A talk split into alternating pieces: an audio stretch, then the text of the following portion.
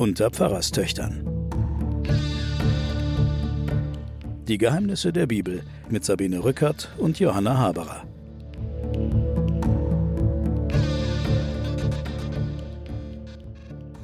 Willkommen zu den Pfarrerstöchtern und den Geheimnissen der Bibel. Meine Schwester Johanna, Theologieprofessorin mir gegenüber, sitzt auch hier. Ich bin Sabine Rückert von der Zeit und es geht los mit den Evangelien. Wir haben ja die große Vorrede in der letzten Sendung gehabt. In dieser werden wir jetzt äh, die Evangelien ankratzen und zwar alle vier parallel. Wir fangen mit dem ersten Evangelium an und arbeiten uns dann über Markus, Lukas und Johannes durch.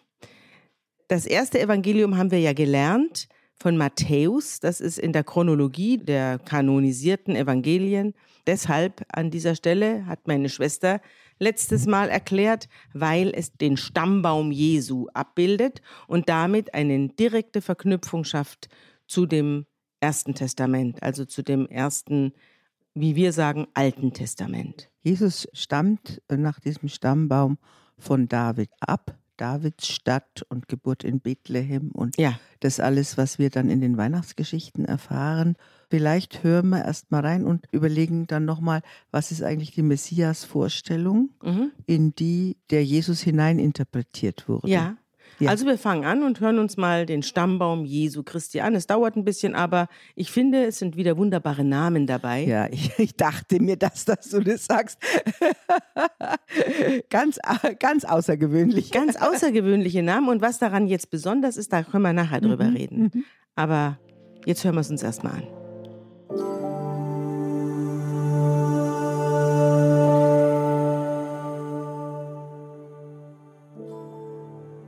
Dies ist das Buch der Geschichte Jesu Christi, des Sohnes Davids, des Sohnes Abrahams. Abraham zeugte Isaak, Isaak zeugte Jakob, Jakob zeugte Juda und seine Brüder. Juda zeugte Perez und Serach mit der Tamar. Perez zeugte Hezron, Hezron zeugte Ram, Ram zeugte Aminadab, Aminadab zeugte Nachschon, Nachschon zeugte Salomon, Salomon zeugte Boas mit der Rahab, Boas zeugte Obed mit der Ruth. Obed zeugte Isai. Isai zeugte den König David. David zeugte Salomo mit der Frau des Uriah. Salomo zeugte Rehabeam. Rehabeam zeugte Abijah. Abijah zeugte Asa. Asa zeugte Joschafat. Joschafat zeugte Joram. Joram zeugte Usia. Usia zeugte Jotam. Jotam zeugte Ahas. Ahas zeugte Hiskia, Hiskia zeugte Manasse, Manasse zeugte Ammon, Ammon zeugte Hoshia.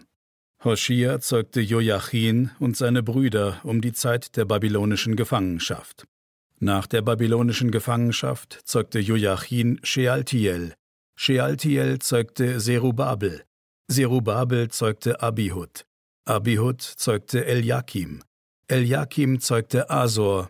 Asor zeugte Zadok, Zadok zeugte Achim, Achim zeugte Eliud, Eliud zeugte Eleazar, Eleazar zeugte Matan, Matan zeugte Jakob, Jakob zeugte Josef, den Mann Marias, von der geboren ist Jesus, der da heißt Christus. Alle Geschlechter von Abraham bis zu David sind 14 Geschlechter. Von David bis zur babylonischen Gefangenschaft sind 14 Geschlechter. Von der babylonischen Gefangenschaft bis zu Christus sind 14 Geschlechter.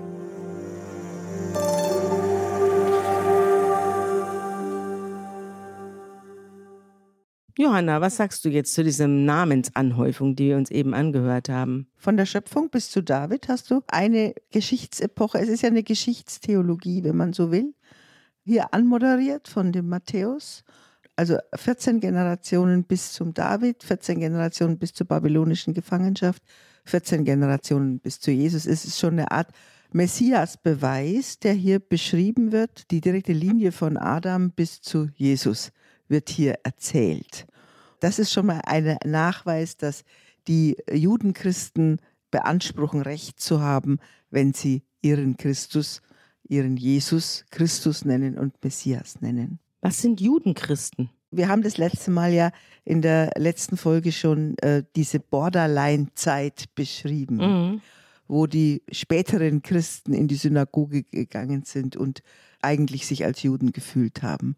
Der Evangelist, der hier die deutlichste Nähe zur jüdischen Religion Er war zeigt, selbst Judenchrist. Matthäus war selbst Ja, Judenchrist, ist- oder? ja. Also er war ein konvertierter Jude oder ein Jude, Nein. der Du musst dir das nicht so vorstellen, dass du da konvertiert bist, Ja. sondern du warst Jude, bist in die Synagoge gegangen und hast gesagt, dieser Jesus, das ist der Christus, das ist Christus ist das griechische Wort für der Gesalbte und das hebräische heißt Messiah. Also der Gesalbte ist der Messias. Aha. Wenn wir sagen Jesus Christus, dann heißt Jesus der Gesalbte. Und die Juden warteten auf den Messias. gesalbt wurde doch bisher jetzt in, Ja. im Ersten Testament nur die Könige. man erwartet ja auch einen König. Also du musst dir vorstellen, diese Vorstellung von dem Messias, die ist in der babylonischen Gefangenschaft eigentlich erwachsen. Also das ist keine christliche Nein, oder nazarenische Idee, sondern eine, Eine jüdische, Idee.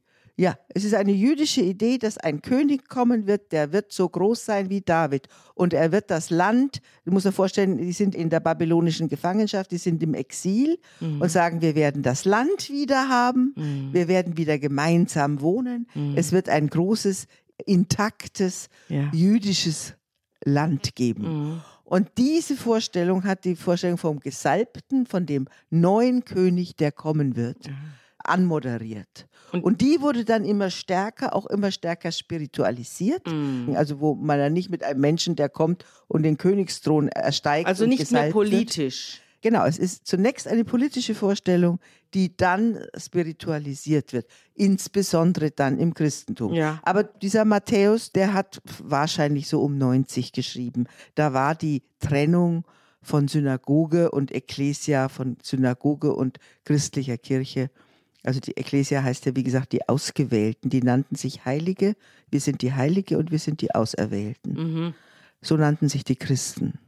Die nannten sich nicht selbst Christoi. Die Christoi ist eine Bezeichnung, die erst wahrscheinlich in Alexandria schon im zweiten Jahrhundert überhaupt erst aufgekommen ist. Die hießen erst Nazoräer und dann nannten sie sich selbst die Auserwählten. Und das ist das, was du heute Ekklesia oder auf Deutsch Kirche nennst. Da war die Trennung schon vollzogen, aber gleichzeitig bemüht sich der Matthäus zu sagen, wir sind eigentlich aus dem jüdischen Stamm. Und unser Messias, den wir jetzt als den Jesus erkennen, unser Christus, das ist der Messias, den die Juden eigentlich immer schon erwartet haben. Aber woher kommt die Idee? Also wir haben ja die Idee vom Messias dann geerbt Ja, aus dem Judentum, aber woher kommt die Idee, dass irgendwann einer kommt, der mich da rausholt? Also dieses Rufen, ich rufe zu dir, o Herr, also das gibt's ja. Das gibt's ja in den Psalmen, dass man also irgendwie aus einer misslichen Lage befreit werden will durch Gott, Yahweh. Aber woher kommt die Idee, er kommt jetzt hier runter und dann wird alles Nein, gut und Gott schickt einen neuen König und Ja. der macht ein intaktes Israel. Ja. Das ist ja eine Idee, die bis heute in den Köpfen von vielen, vielen Israelis und Juden ist. Aber in den Köpfen von Christen doch auch. Die sagen doch auch, es kommt jetzt irgendwann einer und äh, dann wird alles gut. Das, die Nein, Idee das des Messias haben wir doch auch. Dass Ja, er jetzt wiederkommt. Er ist ja dann wieder verschwunden, warum auch immer. Und jetzt warten wir wieder. Aber alle warten immer zu. Es ist- warum? Ja, genau. Es ist äh, schön.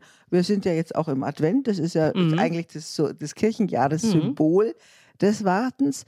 Die Christen warten auf das Reich Gottes. Mhm. Das ist nicht von dieser Welt, würde der Jesus sagen. Mhm. Die Juden warten auf den Messias, der den Davidsthron besteigt und ein intaktes politisches Reich macht.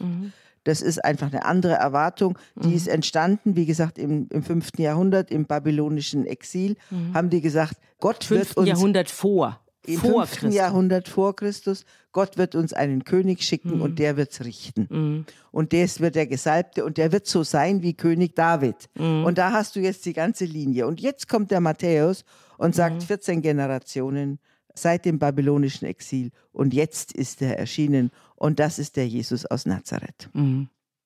Also es wird auf die jüdische Tradition verwiesen Jesus wird in den Kontext des Alten Testaments reingestellt. Genau. Mit diesem Auftakt hier. Ja, und er wird in den Kontext der Schöpfung des einen Gottes Mhm. und er wird in den Kontext des König Davids Mhm. und er wird in den Kontext der Davidsstadt Bethlehem gesetzt. Mhm. Mhm.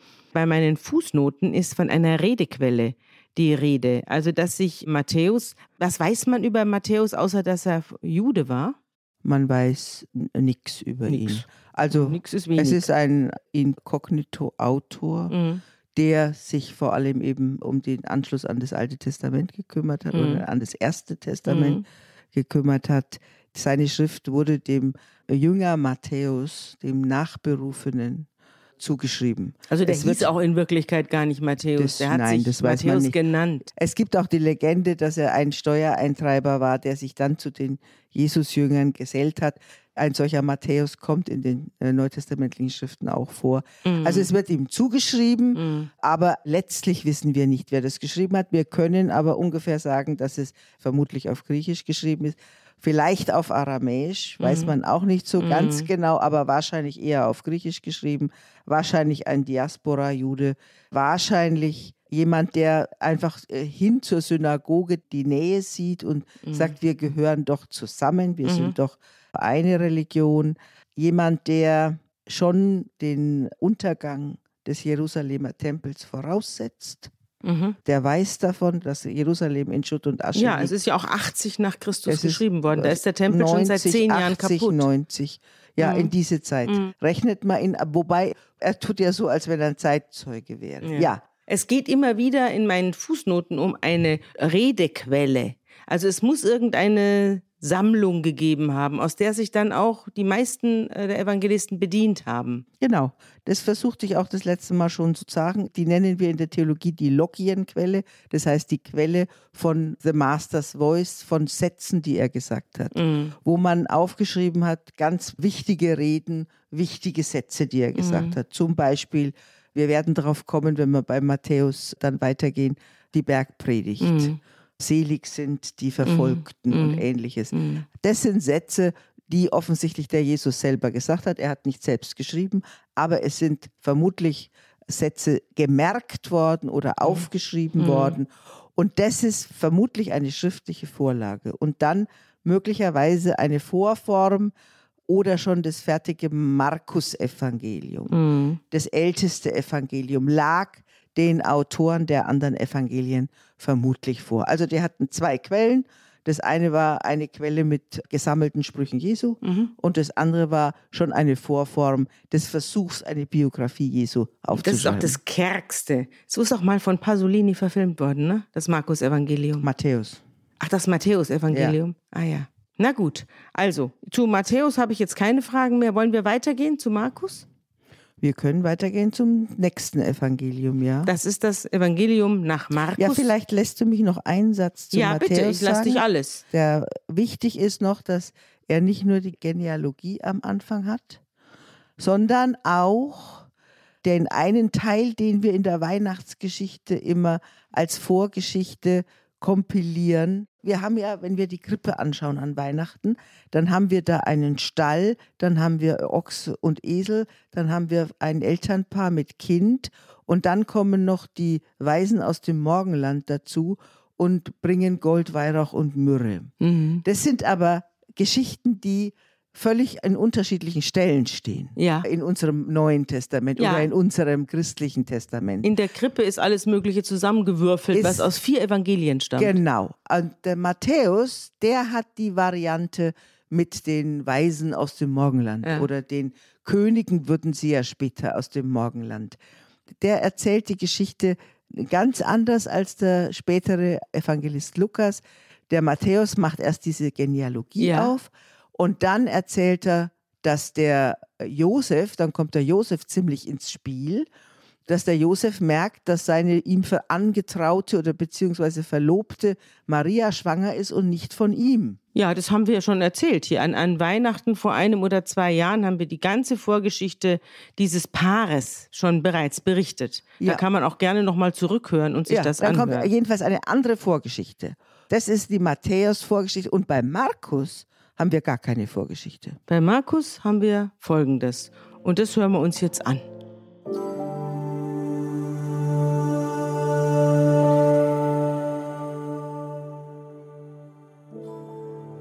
Dies ist der Anfang des Evangeliums von Jesus Christus, dem Sohn Gottes. Wie geschrieben steht im Propheten Jesaja: Siehe, ich sende meinen Boten vor dir her, der deinen Weg bereiten soll. Es ist eine Stimme eines Predigers in der Wüste. Bereitet den Weg des Herrn, macht seine Steige eben. So war Johannes in der Wüste, taufte und predigte die Taufe der Buße zur Vergebung der Sünden. Und es ging zu ihm hinaus das ganze judäische Land und alle Leute von Jerusalem und ließen sich von ihm taufen im Jordan und bekannten ihre Sünden. Und Johannes trug ein Gewand aus Kamelhaaren und einen ledernen Gürtel um seine Lenden und aß Heuschrecken und wilden Honig. Und er predigte und sprach, Nach mir kommt der, der stärker ist als ich. Ich bin nicht wert, dass ich mich vor ihm bücke und die Riemen seiner Schuhe löse. Ich habe euch mit Wasser getauft, aber er wird euch mit dem Heiligen Geist taufen.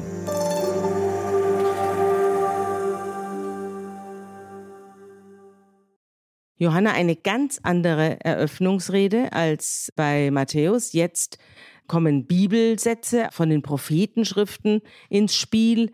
Es wird Johannes erwähnt, ein Prophet, der die Ankunft Jesu ankündigen soll oder ankündigt und der mehr oder weniger herumläuft wie ein Wüstenheiliger und auf alles verzichtet, was nach Luxus aussieht und sich von wildem Honig ernährt und Heuschrecken meuchelt, also fürchterlich. Na, ja, jedenfalls. Das wird doch wieder modern jetzt. Ja, wird wieder modern, stimmt. Wir essen ja jetzt auch wieder Heuschrecken. Aber was haben wir, hat es denn jetzt mit diesem Anfang auf sich und was hat es mit dem Markus auf sich? Wer ist der Markus? Was ist das für ein Evangelist? Wie gesagt, der Erfinder eigentlich der Gattung Evangelium. Ja. Das ist die gute Botschaft, ja. Mhm. Das heißt, Evangelium heißt Euangelion, das heißt die gute Botschaft. Und das ist eine ganz eigene wenn man so will, literarische Gattung. Mhm. Markus hat die erfunden, indem er am Anfang schreibt, wir kennen doch alle den Johannes, der gilt in der jüdischen Tradition als der Wiedergänger des Propheten Elias. Ha. Der kommt und kündigt auch hier das Ende der Welt an. Mhm. Und ein starker Asket. Und wir nehmen an, jetzt historisch gesehen, Klammer auf, Klammer zu, dass Jesus dieser Johannes-Bewegung angehört hat. Ja, er war selber ein Jünger des er Johannes. Er war wahrscheinlich. Der dann seinen Meister überflügelt hat. Kann man der sich, sich dann so getrennt hat. Mhm. Vermutlich. Mhm. Der sich dann von dem Johannes getrennt hat, weil es wird ja auch überliefert, dass Leute, die missgünstig waren gegenüber dem Jesus, gesagt haben, er ist ein Fresser und ein Säufer. Mhm. Das sind natürlich die Asketen vermutlich mhm. gewesen, ah. die gesagt haben, der ist einen anderen Weg gegangen, mhm. der ist diesen Askeseweg und diesen mhm. Gerichtspredigtweg. Ja, und in Lumpen gehen den ja. ganzen Tag. Ja. Aber mhm. es, es waren trotzdem sind die wahrscheinlich parallel historisch nebeneinander gelaufen. Jesus hat sich wahrscheinlich getrennt.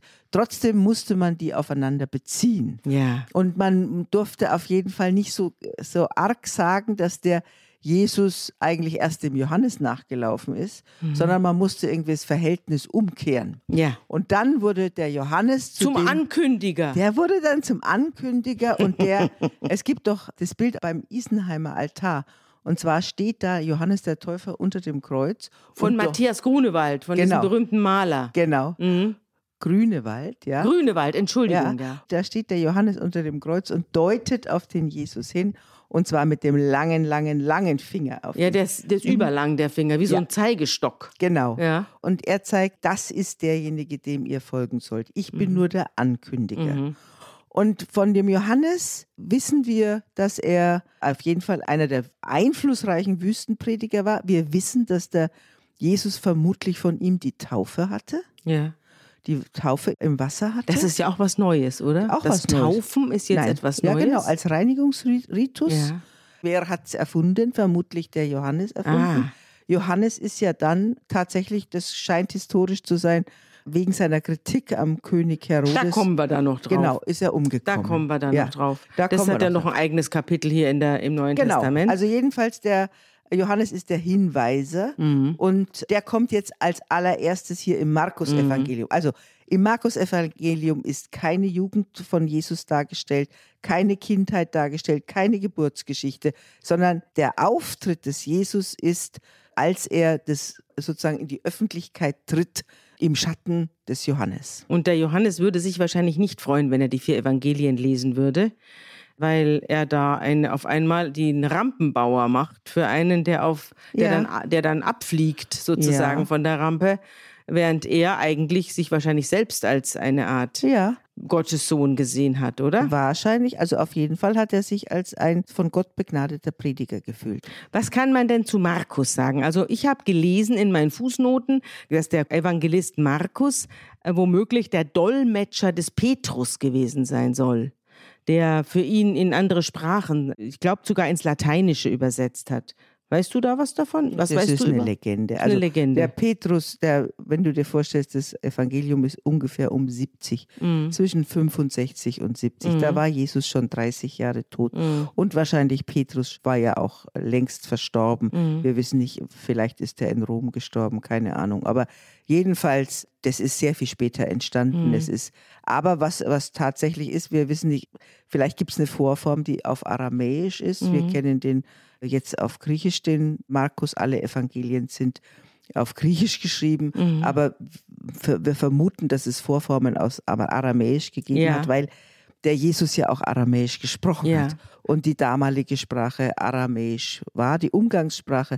Das Normale war aber für einen normalen Juden, dass er in der Regel Hebräisch beherrscht hat Ja. und Griechisch beherrscht hat. Also das waren die Weltsprachen. Also ein Jude hat seine eigene hebräische Sprache beherrscht, beziehungsweise Aramäisch, was im Land gesprochen wurde. Und dann hat er noch dazu Griechisch beherrscht. Und wahrscheinlich inzwischen auch Latein, denn die Und- Römer waren ja nun schon lange genug da. Da hast du recht. Und Mhm. dann wahrscheinlich noch Latein. Also das waren, so wie bei uns halt Englisch verbreitet, die Weltsprachen. Ja. Also jedenfalls die beiden Evangelien, die wir bisher durchgenommen haben, der Matthäus und auch der Markus, machen erstmal Trommelwirbel in ihrem Auftakt. Der eine eben mit dieser langen Genealogie von der Schöpfung bis zu Christus und der andere hier mit der Jordan-Figur des heiligen Johannes, der hier die große Trommel rührt für den kommenden Messias. Ja. Alles natürlich umgedeutet auf Jesus, der jetzt als Messias auftreten muss. Und wir kommen zum dritten Evangelium. Das ist das Evangelium nach Lukas. Und der fängt toll an, finde ich. Das finde ich toll. Der stellt sich erstmal selber vor.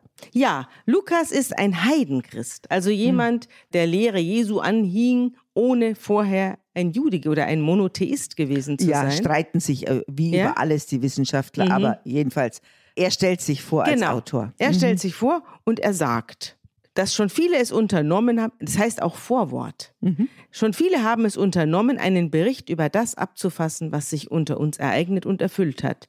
Dabei hielten sie sich an die Überlieferung derer, die von Anfang an Augenzeugen und Diener des Wortes waren.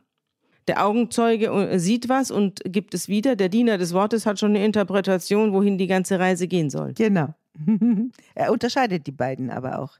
Es ist ja fein gemacht. Ja, Er Report- unterscheidet zwei Gruppen. Reporter und Kommentator. Genau. Mhm. Jetzt habe ich mich entschlossen, allem von Grund auf sorgfältig nachzugehen, um es für dich, hochverehrter Theophilius, der Reihe nach aufzuschreiben. Also es handelt sich um einen Brief. Wer ist denn Herr Theophilius? Wir nehmen an, dass das ein relativ reicher Christ war, Heidenchrist war, der für die Gemeinde ziemlich viel gespendet hat und vielleicht sogar die Idee hatte, dass er gesagt hat, Lukas schreibt das mal auf. Das ist Ja. also das Lukas-Evangelium. Lukas Ah, ja. versteht sich selber als Chronist. Mhm. Was wir aus diesen wenigen Zeilen auch lesen können, dass es schon viele Varianten des Mhm. Lebens Jesu gegeben hat, wenn er schreibt, ich fange jetzt auch noch mal Mhm. an und jetzt mache ich es aber sorgfältiger als die anderen, weil ich bin der Rechercheur. Dann gibt es die Zuschreibung, die alte Legende, dass der Evangelist Lukas der Lukas der Arzt ist, der den Paulus begleitet hat. Ja. Das ist Das- aber mit Sicherheit nicht der Fall, weil der ist auch zwischen 80 und 90 entstanden, dieses Evangelium. Also insofern ist, kann das nicht gewesen sein. Mhm. Aber es ist mit Sicherheit ein gebildeter Mann, wahrscheinlich kein Arzt. Es gibt so Nebensätze, wo sie sagen, das, das medizinische Wissen äh, des Lukas in seinem Evangelium ist nicht sehr weit fortgeschritten. Also ein Arzt kann er nicht gewesen sein. Aber es war ein gebildeter Mann. Er schreibt ein glänzendes Griechisch. Das, hast hat man selbst im deutschen Übersetzung, Ja. hat man schon das Ziselierte etwas rausgehört. ja. Und Theophilius heißt ja Freund Gottes. ja. Also da ist der Theos schon im. Ja. Jetzt geht's los. Und zwar geht's jetzt noch vor dem Johannes dem Täufer los. Der, und das ist ja der große Erzähler, der Lukas, von dem haben wir dann auch die Weihnachtsgeschichte äh, mit großen Engelschören und so weiter erfahren. Und der ist der große Fabulator, das ist der Romanschreiber, der Romancier unter den Evangelisten. Er ist wahrscheinlich auch der Autor der Apostelgeschichte, ein anderes Buch in der, unserem Neuen Testament. Deswegen haben wir ziemlich viel von ihm. Also wir haben ziemlich viel schriftliche Unterlagen von ihm. Gut. Zu der Zeit des Herodes, des Königs von Judäa, auf den kommen wir auch noch in irgendeiner Folge, lebte ein Priester namens Zacharias, der zur Priesterkaste Abijah gehörte. Seine Frau stammte aus dem Geschlecht Aarons und hieß Elisabeth. Die beiden lebten so, wie es vor den Augen Gottes recht ist und hielten sich streng an die Gebote und Vorschriften des Herrn. Sie hatten keine Kinder, denn Elisabeth war unfruchtbar und beide waren schon in vorgerücktem Alter. Das kennen wir auch. Das ist ja immer wieder eine beliebte Szene, dass ein älteres Ehepaar schon alle Hoffnung aufgegeben hat und hat fahren lassen und dann schlägt der Herr zu und plötzlich Sarah und Abraham. Sarah und. Abraham, ja. Klassiker. Eines Tages, als seine Priesterklasse wieder an der Reihe war und er beim Gottesdienst mitzuwirken hatte, und da steht bei mir in den Fußnoten, die Priesterschaft war in 24 Gruppen aufgeteilt, von denen jede eine Woche lang den Tempeldienst zu versehen hatte. Innerhalb der Gruppe gab es Familien, die für je einen Tag den Dienst versahen. Die einzelnen Priester wurden täglich für ihren Dienst ausgelost. Das ist so ähnlich wie bei uns beim Gericht. Da wird ja auch, das Los entscheidet da. Das stimmt. Mhm. Also deswegen, äh, da, so kann man diese, diesen kleinen Einschub verstehen. Er gehört einer Priesterkaste an. Mhm. Ja. Und er wird an diesem Tag, von dem Ausgelost. jetzt die Rede sein wird, ausgelost. Ja, genau. also es ist ein göttliches Wirken, dass er jetzt Ja. an der Reihe ist. Ja. Er war beim Gottesdienst, wirkte er mit und wurde, wie nach der Priesterordnung üblich, wurde das losgeworfen und Zacharias fiel die Aufgabe zu, im Tempel des Herrn das Rauchopfer darzubringen. Da heißt es bei mir in den Fußnoten, der Opferdienst beginnt mit dem Rauchopfer am Morgen und endet mit dem Brandopfer am Nachmittag. Also er fängt jetzt an, hier zu opfern und auf einmal, während er da sitzt und alles vorbereitet und betet, erscheint ihm ein Engel. Ein Engel. Und zwar rechts des Räucheraltars. So ist es, da steht's. Er steht auf der rechten Seite des Rauchopferaltars und Zacharias kriegt einen wahnsinnigen Schreck und es befiehlt ihn große Furcht. Und was dann passiert, hören wir uns jetzt an.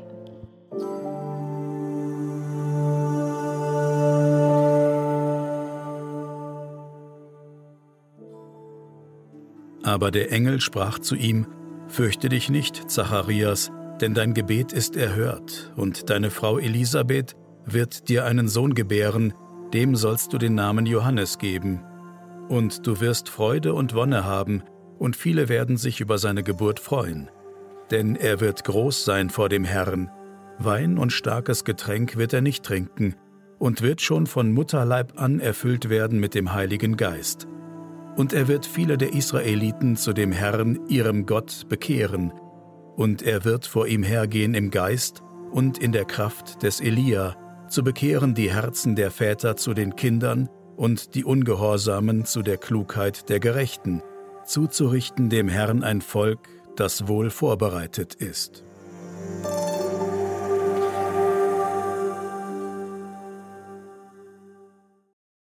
Es wird also hier der Johannes schon vorgestellt als einer, der ein Asket sein wird. Genau. Er wird also kein Wein trinken und er wird sich von irgendwie Honig ernähren. Der- Der Name Johannes heißt Gottesgabe.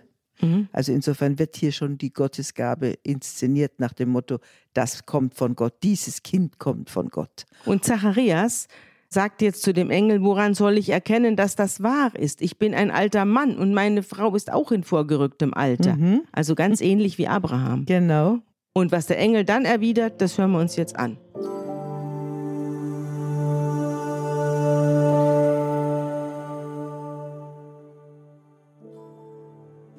Der Engel antwortete und sprach zu ihm, Ich bin Gabriel, der vor Gott steht, und bin gesandt, mit dir zu reden und dir dies zu verkündigen. Und siehe, du wirst verstummen und nicht reden können, bis zu dem Tag, an dem dies geschehen wird, weil du meinen Worten nicht geglaubt hast, die erfüllt werden sollen zu ihrer Zeit.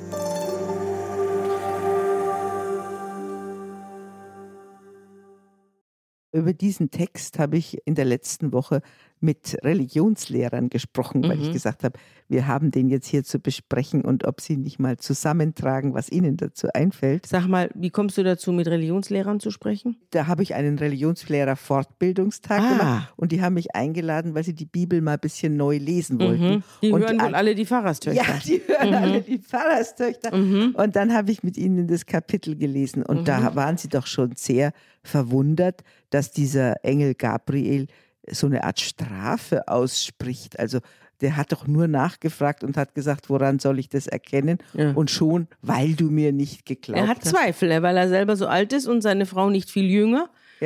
Hat er natürlich Zweifel. Also hättest du und ich auch gehabt. Und Gott hat ja, also was, wenn wir hier, wir sind ja nun lange genug auf seinen Spuren, da kann er froh sein, dass er noch mit so einem glimpflichen Ja, aber Verstummen davongekommen wenn du ist. Andere diese- haben da noch ganz andere Wenn Strafen du diese gekriegt. Geschichte weiterliest, dann kommt ja auch die berühmte Verkündigung des Engel Gabriel an die Maria. Ja, das kommt ja dann noch. Ja, aber die Maria fragt auch. Ah, ich ja. ich kenne doch gar keinen Mann. Wieso soll ich denn Ja, aber jetzt Kind wollen wir doch nicht jetzt schon Ja, alles na, erzählen. Ich will jetzt nicht spoilern, aber ich will sagen, die Maria fragt auch nach und kriegt eine Antwort und wird nicht bestraft. Mhm. Im Unterschied zu dem alten Priester. Ja, welche Erklärung hast du denn dafür? Du bist doch die Theologin von uns beiden.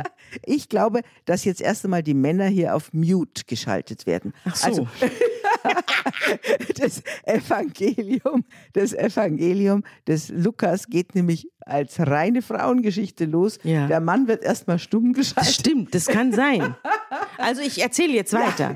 Denn draußen wartet das Volk, soll ja mit seinem Rauchopfer rauskommen, aber er kommt nicht. Und die Leute stehen sich die Füße platt und fragen sich, was ist denn los mit dem Zacharias? Warum bleibt er denn so lange im Tempel? Und dann kommt er raus und will was sagen, aber es geht nicht.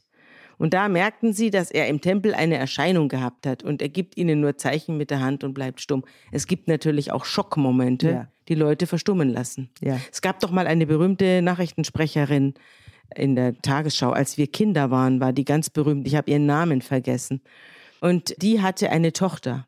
Und diese Tochter ist durch einen Geisterfahrer umgekommen. Also da war sie vielleicht so alt wie meine Tochter jetzt, Ende 20. Und die ist durch einen Geisterfahrer umgekommen, der absichtlich auf der Autobahn in den Verkehr entgegengefahren ist und ist frontal in sie reingefahren und sie war sofort tot. Und danach konnte diese Frau, die eine sehr enge Beziehung zu ihrer Tochter hat, das war auch ihr einziges Kind, nicht mehr sprechen. Die hat dann jahrelang geschwiegen. Mhm. Und Stimmt, das, die wohnt am Starnberger? See. Ja. ja, die war, Ja, die, das- das, ging mhm. durch alle Zeitungen, Ja. weil die Frau nur noch die Interviews schriftlich geben konnte. Ja, Ja. das stimmt. Die konnte nicht mehr sprechen. Und das ist auch wahrscheinlich eine Schockerfahrung im umgekehrten Sinne, Ja. nämlich, dass er ein Kind kriegt und keines verliert. Ja. Aber im umgekehrten Sinne, und er hat natürlich, äh, hast du jetzt diesen Gabriel, der ist jetzt beim Evangelisten Lukas, taucht er auf. Du erinnerst dich, der Gabriel ist schon ein alttestamentlicher Engel auch, Bote. der als großer Erzengel Mhm. schon zu den vier großen Erzengeln gehört. Und der wird jetzt geschickt, und, um diese Botschaft zu bringen. Und als er nach Hause kommt, empfängt ihn seine Frau Elisabeth und sagt ihm kurz danach, dass sie schwanger ist. Mhm. Und dann haben wir an diesem Religionslehrertag noch darüber gesprochen, weil das heißt dann von der Elisabeth, dass sie niemandem etwas sagt Mhm. und fünf Monate, Ganz zurückgezogen lebt. ja, Ja. da haben wir auch drüber nachgedacht, was das wohl aussagt. Vielleicht musste sie liegen. Das müssen ja viele Schwangere und vor allem, wenn sie nicht, eine, nicht geübte Schwangere sind oder irgendwelche medizinischen Probleme haben, dass sie sich dann ins Bett reinlegen müssen, äh, Ja, damit oder- das Kind drin bleibt. Oder sie will auch das nicht öffentlich machen, weil sie nicht weiß, ob sie es behält. ja. Auch das denkt man, also sie wird ja von der Schande befreit, Mhm. heißt es ja. Mhm, Ja, das werde ich jetzt gleich Ja. erzählen. Und da heißt es ja später, und das will sie vielleicht für sich behalten, bis sie ganz sicher ist, Mhm. dass dieses Kind tatsächlich das Licht der Welt erblicken wird. Ja. Sie sagt, der Herr hat mir geholfen, er hat in diesen Tagen gnädig auf mich geschaut und mich von der Schande befreit, mit der ich in den Augen der Menschen beladen war. Also jetzt so viel besser ist es nicht als früher. Immer noch sind die Frauen, die keine Kinder haben, haben immer noch die Arschkarte. Das ne? stimmt. Ja. Und ich wundere mich auch, wenn sie so äh, fortgeschrittenen Alters war, dass sie da keine Angst vor der Geburt hatte. Denn so eine späte Geburt im, in der Antike, das muss kein Spaß gewesen sein. Mhm. Als Elisabeth im sechsten Monat ist, das steht hier auch ganz genau, sechster Monat, also es wird mitgezählt, taucht der Engel Gabriel wieder auf.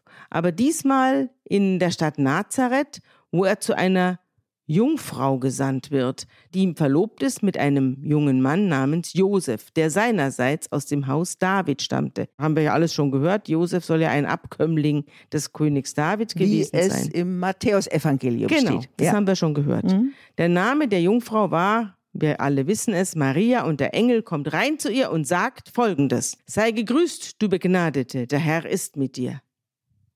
Und sie erschrickt fürchterlich über diese Anrede und überlegt, was der Gruß zu bedeuten hat. Und der Engel fährt folgendermaßen fort.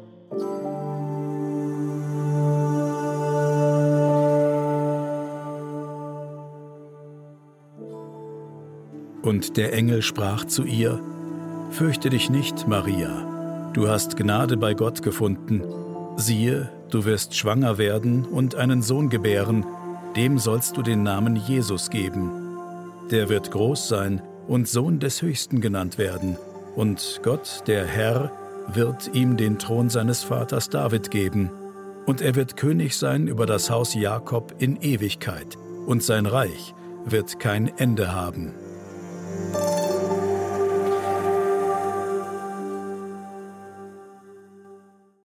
Und was sagt Maria jetzt, Johanna?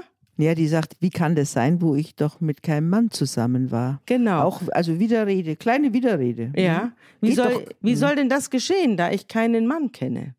Und der Engel sagt folgendes.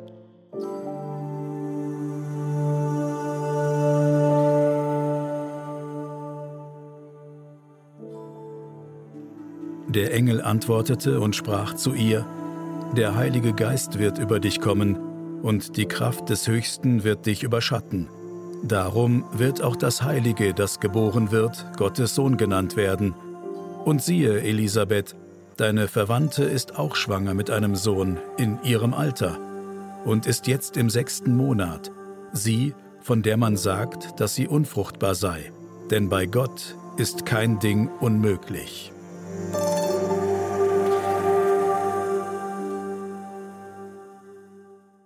Dann nochmal vielleicht auch eine Besonderheit des Evangelisten Lukas, der wie gesagt mit der Geburt Johannes anfängt, des Johannes anfängt.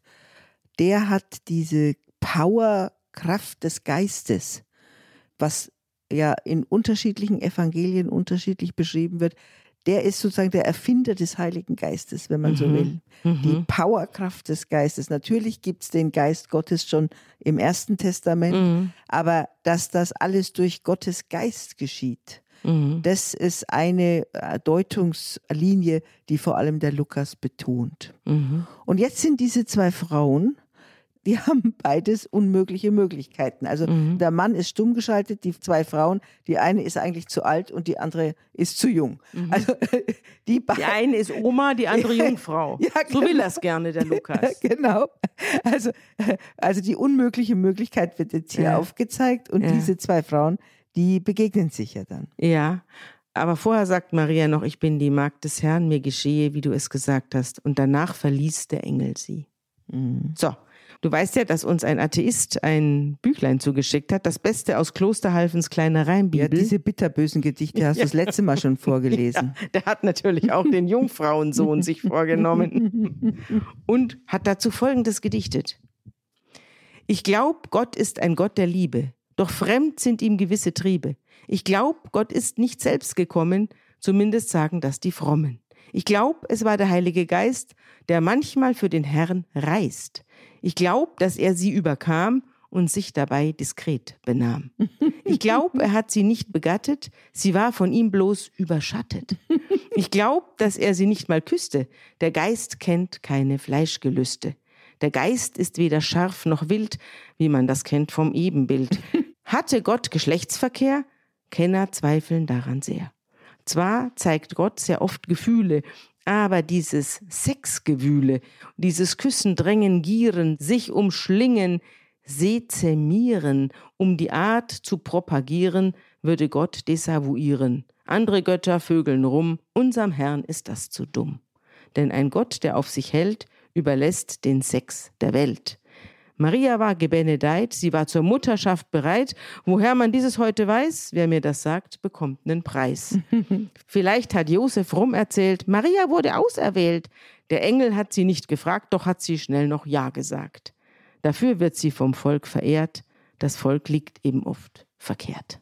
Ja, also der Herr liegt natürlich auch verkehrt, weil von der Maria ist in den Urtexten eigentlich äh, nur von der jungen Frau die Rede. Ja, natürlich. Also diese das Jungfrau, weiß er auch. Das weiß er auch. Diese Jungfrau ist eigentlich, Jungfrauengeburt äh, reiht sich ein in die besonderen Geburten der damaligen Zeit. Auch angeblich ist ja auch Kaiser Augustus nicht gezeugt worden, sondern entstanden. Ja. Oder die Göttinnen, die dem Kopf des Zeus entspringen. Ja. Also die ungewöhnliche Geburt um einen ungewöhnlichen Menschen, Menschen. darzustellen, das ist eigentlich auch ein damalig selbstverständliches Ja. Motiv. Eine Schöpfungstat des Ja, Herrn. ja. ja. Aber interessant ist ja dann, was diese Geburtsankündigung aus der Maria macht. Ja, Sie fängt nämlich dann an, ein Lied zu singen. Und ja das wollen wir heute als gutes Wort zum Schluss genau, hören, oder? wo sie dann also echte revolutionäre Züge bekommt. Mhm. Aber vorher macht sie sich auf den Weg zu ihrer Bekannten Elisabeth und sie geht in das Haus des Zacharias und begrüßt die Elisabeth und die Elisabeth erwidert den Gruß der Maria und da hüpft ihr Kind im Leibe. Also das ist ein typisches Legendenbild, nicht? Dass die zwei Frauen sich begegnen und schon das Ungeborene ist dabei. Ja, und, Und- erkennt es auch. Also, Mhm. wobei man jetzt auch nochmal, wir hatten das, glaube ich, auch schon mal besprochen, dass für die hebräische, jüdische Denke ab dem sechsten Monat sozusagen das ein Mensch ist. Ja, ach so, deshalb. Ja, Ja. also der Unterschied zwischen Mensch und Sache. In der jüdischen Gesetzgebung ist das Kind bis zum sechsten Monat eine Sache und dann ein Mensch. Ja. Also in dem Augenblick im sechsten Monat ist es schon ein Mensch. Dass er das begrüßt, ist ein Wirken des Heiligen Geistes. Aber was mein Religionslehrertag mir auch beigebracht hat, das ist mir noch gar nicht aufgefallen, dass ja die Maria drei Monate dann bei der Elisabeth bleibt. Ja. Und du hast ja gesagt, hatte Angst vor der Geburt. Ja. Eigentlich ist die Maria, wird geschildert als die Hebamme des Johannes. Ah. Die bleibt da, sie ist im sechsten Monat, die bleibt drei, Die drei bleibt da, Monate, bis das Kind da ist. bis das Kind da ist. ah ja. Also das äh, wird nicht ausdrücklich Mhm. gesagt, aber es legt sich nahe. Und als die Elisabeth der Maria begegnet, da ruft sie mit lauter Stimme, das werden jetzt alle Katholiken werden sofort jetzt erkennen, was ich jetzt sage, gesegnet bist du mehr als alle anderen Frauen und gesegnet ist die Frucht deines Leibes. Das ist im Rosenkranz, Ja, wird das immer genau. wieder gesagt. Genau. Das ist in Ist diesem gebenedeit unter den Weibern und gebenedeit ist die Genau, Frucht das deines ist Leibes. das, äh, Und das, Jesus. Das, das ist die Litanei, die man im Rosenkranz Ja. betet.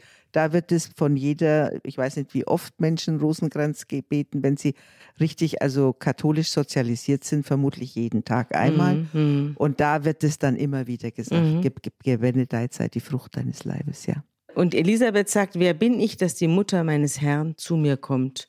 Und in dem Augenblick, als ich deinen Gruß hörte, da hüpfte mir das Kind im Leib. Selig ist die, die geglaubt hat, dass sich erfüllt, was der Herr ihr sagen ließ. So, jetzt hast du wieder ein Motiv, Ja. das Erfüllungsmotiv. Ja. Das hat auch der Matthäus, der Evangelist Matthäus, der erste, von dem wir erzählt haben. Mhm. Beide sagen, es ist lange angekündigt in den ersten Testamenten, dass ein Messias kommt Mhm. und dass die Zeit erfüllt ist. Und jetzt ist die Zeit erfüllt und es erfüllen sich die Verheißungen des ersten Testaments. Und es ist natürlich alles so beschrieben und hingedreht, dass Jesus die Antwort auf alle möglichen. Prophetensprüche ist. Genau, Ja. er ist die Antwort. Und jetzt musst du nochmal sehen, was aus diesem Double Johannes und Jesus ist ja dann im Kirchenjahr, ist ja dann die Teilung des Jahres geworden. Am 24. Juni ist der Johannistag, das ist der Geburtstag Ah. des Johannes. Ah, Johannesfest, da ist ein das ist- Johannesfeuer. Ja, und am 24. Dezember ist dann Jesus Geburtstag. Ah. So teilt sich sozusagen das Jahr in die Vorbereitung auf die Jesusgeburt und Johannes und Jesus teilen in der Vorstellung der Christen sich das Kirchenjahr. Wenn die Sonne am höchsten steht, wird der Johannes geboren und wenn die Sonne am tiefsten steht, im tiefsten Winter, in der tiefsten Dunkelheit, wird der Jesus geboren als Sonnenaufgang sozusagen. Toll. Gut, also für die Elisabeth kommt die Zeit der Niederkunft und sie gebiert den Johannes. Und ihre Nachbarn und Verwandten kommen an und freuen sich mit ihr. Und am achten Tag äh, nehmen sie den kleinen Säugling zur Beschneidung und wollen ihm den Namen seines Vaters Zacharias geben. Aber die Mutter widerspricht, denn sie hat ja einen Auftrag bekommen, oder? Der Vater ja. hat den Auftrag ja. bekommen. Aber, aber mhm. die Mutter widerspricht, denn sie haben ja einen Auftrag bekommen vom Engel und sagt, nein, der soll Johannes heißen. Die Verwandten sagen, aber es gibt doch niemand in deiner Verwandtschaft, der so heißt. Und dann fragen sie den Vater, durch Zeichen steht hier, welchen Namen das Kind haben soll. Der war doch nicht taub. Ja, aber stumm. Ja, stumm. Aber warum fragt man ihn dann durch Zeichen? Ja, stimmt. Ja. Das ist nun, also da ist ein also Fehler. Jetzt wird er so ein bisschen taubstumm dargestellt. Ja, jetzt ja. ist er auf einmal taubstumm. Ja. Na, jedenfalls fragen sie ihn, welchen Namen das Kind haben soll und er verlangt eine Schreibtafel und schreibt drauf, sein Name sei Johannes. Und im gleichen Augenblick kann er wieder reden und er redet und preist Gott und ist also jetzt mute, ist ausgeschaltet. das ist das berühmte Benediktus. Jetzt gibt es nämlich ein langes Gebet, das er spricht, das wollen wir jetzt nicht hören, mhm. weil das wieder anfängt bei Adam und Eva und wieder die übliche lange Vorrede die hat, die, uns, die wir schon jedes Mal übersprungen Gottes haben. Lob. Mhm. Aber am Schluss, den Schluss dieser ganzen, dieses Benediktus, die hören wir uns jetzt noch schnell an. Und das geht so.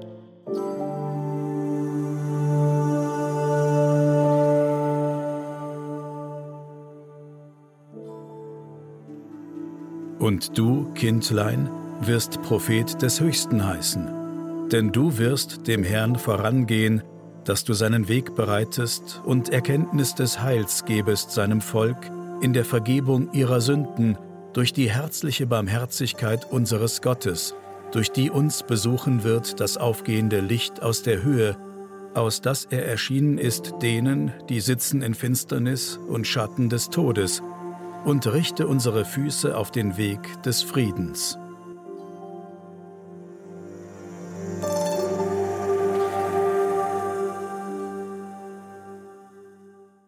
Das Kind wuchs heran und sein Geist wurde stark und Johannes lebte in der Wüste bis zu dem Tag, an dem er den Auftrag erhielt, in Israel aufzutreten. Mhm. Und die Wüste wird als Ort der Nähe Gottes mhm gezeigt. Das wissen wir aber. Und mhm. die Propheten sind ja alle irgendwann in der Wüste gewesen. Bei uns in der Familie ist ja dieser Johannes auch Tradition. Alle mhm. Du heißt ja Johanna. Du heißt auch Johanna. Ach stimmt, ich heiße auch Johanna, du aber heißt, nur mit zweiten Namen. Ja, und jedes Kind in unserer Familie heißt Johanna mhm. weiblich mhm. und Johannes männlich. Mhm. Das hat der Markus, also unser Bruder, hat es auch fortgesetzt. Ja. Auch dessen Kinder heißen alle mit einem Namen Johannes. Also der Johannes zieht Ab, sich. Und, und, deine Tochter heißt die auch Johanna? Die heißt Anna. Aha. Mit anderem Namen. Mhm. Ich habe sie nicht Johanna genannt. Nee, ich habe meine Tochter mhm. auch nicht mhm. Johanna genannt, sondern gleich Maria Magdalena. aber, aber auf jeden Fall, unser Vater hat Wert darauf gelegt, so ähnlich jetzt wie hier mhm. mit dem Zacharias. Die sollen alle mhm. irgendwie den Namen Johannes haben. Ja, toll. Oder Johanna. Ja. Ja, der Johannes ist eine tolle Figur. Eine tolle Figur. Ich finde ja solche Figuren, die da rumrennen in, in herernen Windeln und sonst nackt und wilde Bienen überfallen. Also ist doch super. Nimm mal wilden Bienen den Honig weg. Ich war, bin kürzlich, bin ich mit meinem Mann Radl gefahren durch Bayern und da sind wir in einen aufgescheuchten Bienenstock gekommen, der offensichtlich gerade irgendwie entrümpelt wurde oder auf jeden Fall hat man wilde Bienen irgendwo rausgeschmissen aus einem Gebäude, sodass sich eine Wolke dichte Wolke von Insekten vor uns befand. Und wir sind da durchgefahren mit dem Fahrrad. Und ich sagte, das ist kein Spaß. Das ist und wir waren auf dem Fahrrad. Wir hatten auch was an, mhm. im Gegensatz zu mhm. diesem armen. Propheten, der dann auch noch mhm. sich mit diesen wilden Bienen anlegt mhm. und dann da deren Honig wegnehmen will. Also mhm. nach so einem Bienenüberfall möchte ich nicht wissen, wie der aussah. Und, und dann auch noch dieses Predigen und dieses Fieberhafte und sich mit allen anlegen. Das hat er nämlich auch gemacht. Da kommen wir ja dann noch drauf, dass er deshalb auch sein Leben lassen muss. Aber es ist schon eine irre eine, Figur, eine, eine, tolle Figur. Tolle Figur. Mhm. Und der Hinweis, wie gesagt, auf den Jesus. Wollen wir jetzt noch das? Ja, wir sind fertig jetzt. Lied, also jedenfalls hier Lied? mit dem Lukas genau. sind wir fertig und jetzt geht es ja los mit der Weihnachtsgeschichte. Wir haben aber gesagt, wir erzählen nichts von Jesus, sondern immer die Vorgeschichte. Darf ich nochmal resümieren? Wir haben den Matthäus, der mit der, mit der Genealogie anfängt. Ja. Wir haben den Markus, der mit Johannes dem Täufer und dem Auftritt Jesu anfängt, Ja. gar keine Kindergeschichte hat, Nein. keine Vorgeschichte hat. Wir haben den Lukas, der jetzt eine lange Vorgeschichte Ja, endlos. erst einmal über Mhm. den Johannes erzählt und dann kommt da ja die berühmte Weihnachtsgeschichte nur beim Evangelisten Lukas. Und jetzt kommen wir zum vierten Evangelisten, Ja. der ganz anders anfängt. Ganz anders. Weltberühmt. Das hören wir uns jetzt mal an, oder? Ja. Der Evangelist Johannes beginnt folgendermaßen.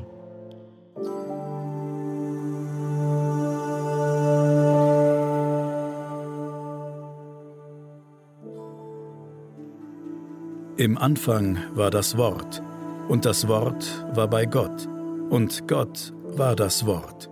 Dasselbe war im Anfang bei Gott.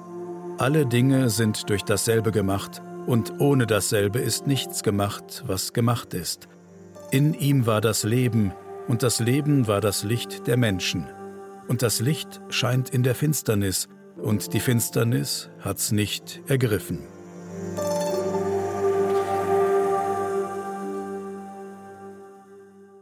Was ein Link ist zu dem Lukas, den wir gerade gehört haben, ist dass die Vorstellung, dass Jesus ein Licht ist, Mhm. Dass er ein Licht in die Welt bringt. Mhm. Das ist eine Vorstellung, die hat, hast du gerade eben bei Lukas in dem Benediktus des alten Zacharias. Ja. Er wird ein Lichtstrahl sein. Und hier, das erinnert einen ja an den Anfang der Bibel. Im Anfang war das Wort, im Anfang schuf Gott Himmel und Erde. Ja. So fängt doch das, die Das- Bibel überhaupt an. Genau, und das erinnert jetzt oder assoziiert die Schöpfungsgeschichte. Ja. Und im Anfang war das Wort, also der Logos.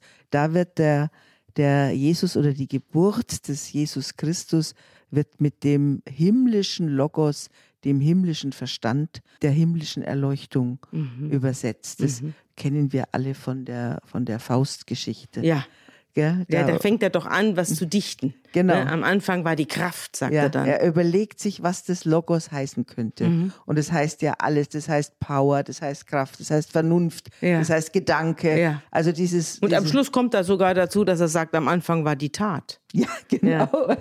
Ne? Stimmt, das ist das, was der, der Faust sich überlegt. Mhm. Also dieses Evangelium ist das als spätestes geschrieben worden. Es ist also das Jüngste. ist das jüngste Evangelium und da merkst du schon, wie fieberhaft man versucht, mit philosophischen Begriffen Mhm. dieses Geschehen um den Menschen Jesus, Mhm. der dann plötzlich identifiziert wird als der Gesalbte, Mhm. als der Auferstandene und dann versuchen die ersten mit philosophischen Vorstellungen.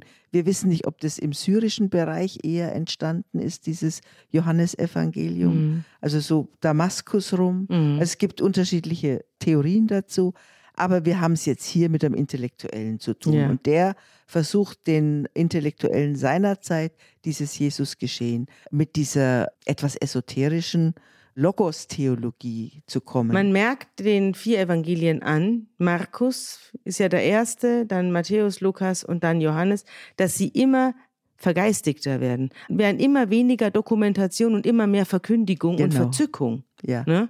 Und äh, das hier ist jetzt der Gipfel sozusagen. Und er fährt dann auch fort. Ich überspringe jetzt was.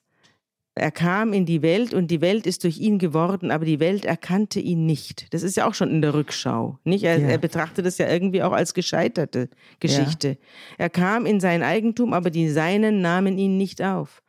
Allen aber, die ihn aufnahmen, gab er Macht, Kinder Gottes zu werden. Allen, die an seinen Namen glauben, die nicht aus dem Blut, nicht aus dem Willen des Fleisches, nicht aus dem Willen des Mannes, sondern aus Gott geboren sind. Und das Wort ist Fleisch geworden und hat unter uns gewohnt, und wir haben seine Herrlichkeit gesehen, die Herrlichkeit des einzigen Sohnes vom Vater voll Gnade und Wahrheit.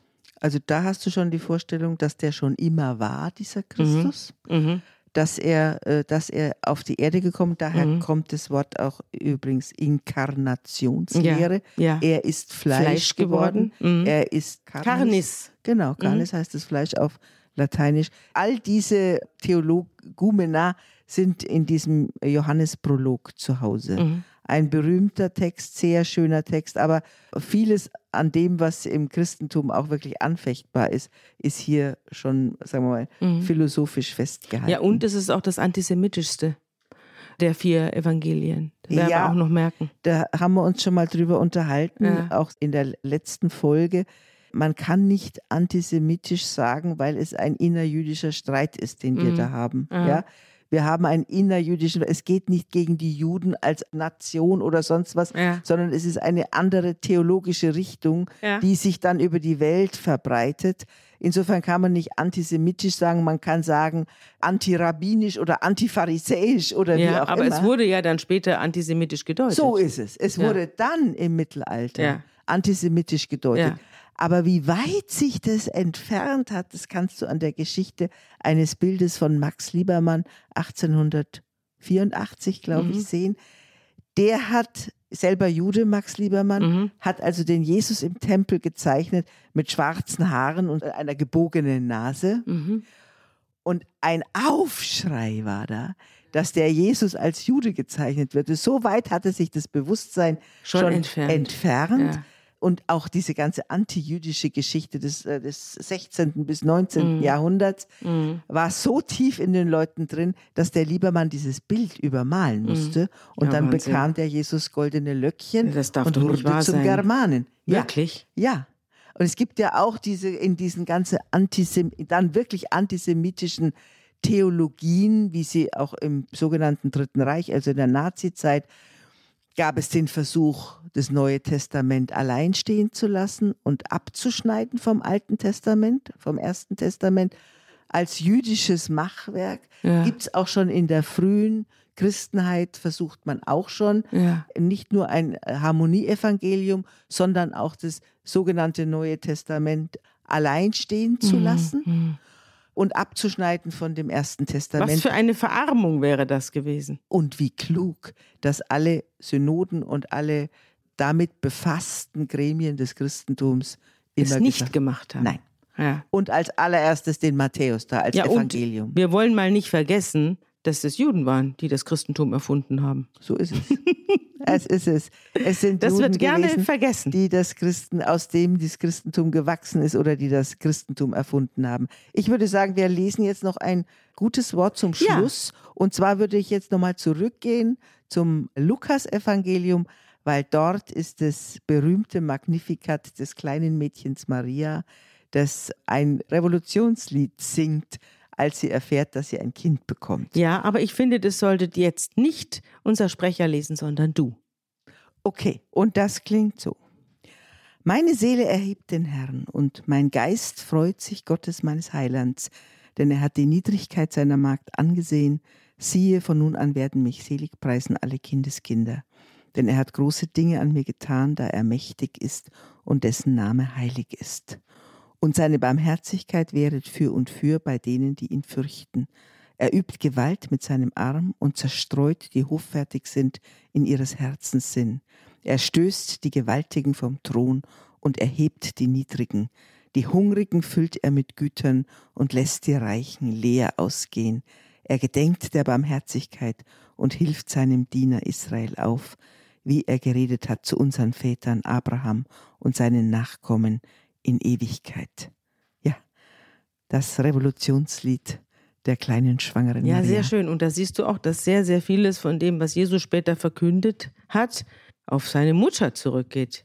Ja. Ich meine, wenn die solche Lieder singt, da kann natürlich nur ein Prophet rauskommen. Oder ein Revolutionär. Okay, Gut. tschüss. Wir machen das nächste Mal weiter mit einer wunderbaren Geschichte. Wir überspringen die Weihnachtsgeschichte. Unsere Weihnachtsfolge ist eine Live-Aufzeichnung aus der Hamburger St. Petri-Kirche, wo wir über Engel geredet haben. Und in der übernächsten Folge werden wir dann auf die Heiligen Drei Könige kommen. Da freue ich mich auch schon drauf. Ja. Und ob sie überhaupt Könige waren. Ja, und ob es überhaupt drei waren. Ja. Wahrscheinlich auch wieder alles anders als Alles gedacht. anders. Ja. Aber bis dann. Und ich hoffe, alle sind dabei. tschüss. Tschüss.